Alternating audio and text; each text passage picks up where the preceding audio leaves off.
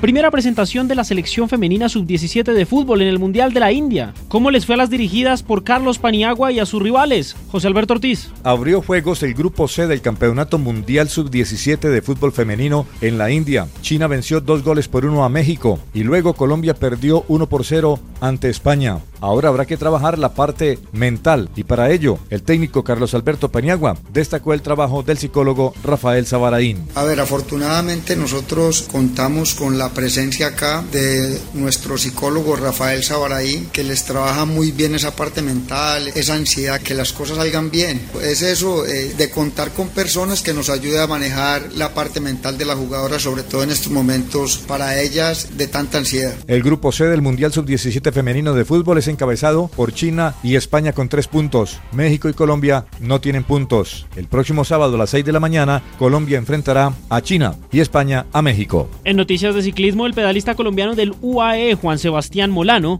quien se había impuesto en la segunda etapa del Tour de Langkawi en Malasia, fue sancionado y enviado al puesto 70 de la fracción por un embalaje irregular a pocos metros de la meta. Con este cambio, el mejor pedalista nacional en la fracción fue Esteban Chávez del Education First, con el mismo tiempo del vencedor, el australiano Craig Wiggins. En la general, el mejor de los nuestros es Einer Rubio del Movistar, a 14 segundos del líder en la posición 16. En el fútbol, el argentino Pablo Dybala fue diagnosticado con un desgarro en el bíceps femoral izquierdo, tras haber sido reemplazado este domingo en la victoria de su equipo 2 a 1 contra el Leche por la fecha 9 de la Liga Italiana. El atacante que fue sustituido al minuto 49 por el serbio Nemanja Matic tiene presupuestado su regreso entre 4 y 6 semanas, poniendo en riesgo su participación en el Mundial de Qatar, que empieza el 20 de noviembre y termina el 18 de diciembre. Otro futbolista de la selección argentina que tuvo que retirarse por lesión tras su último partido fue Ángel Di María de la Juventus, que estará de dos a tres semanas sin actividad física por un desgarro en la pierna derecha, que sufrió en el partido de la fecha 4 del Grupo H de la Champions League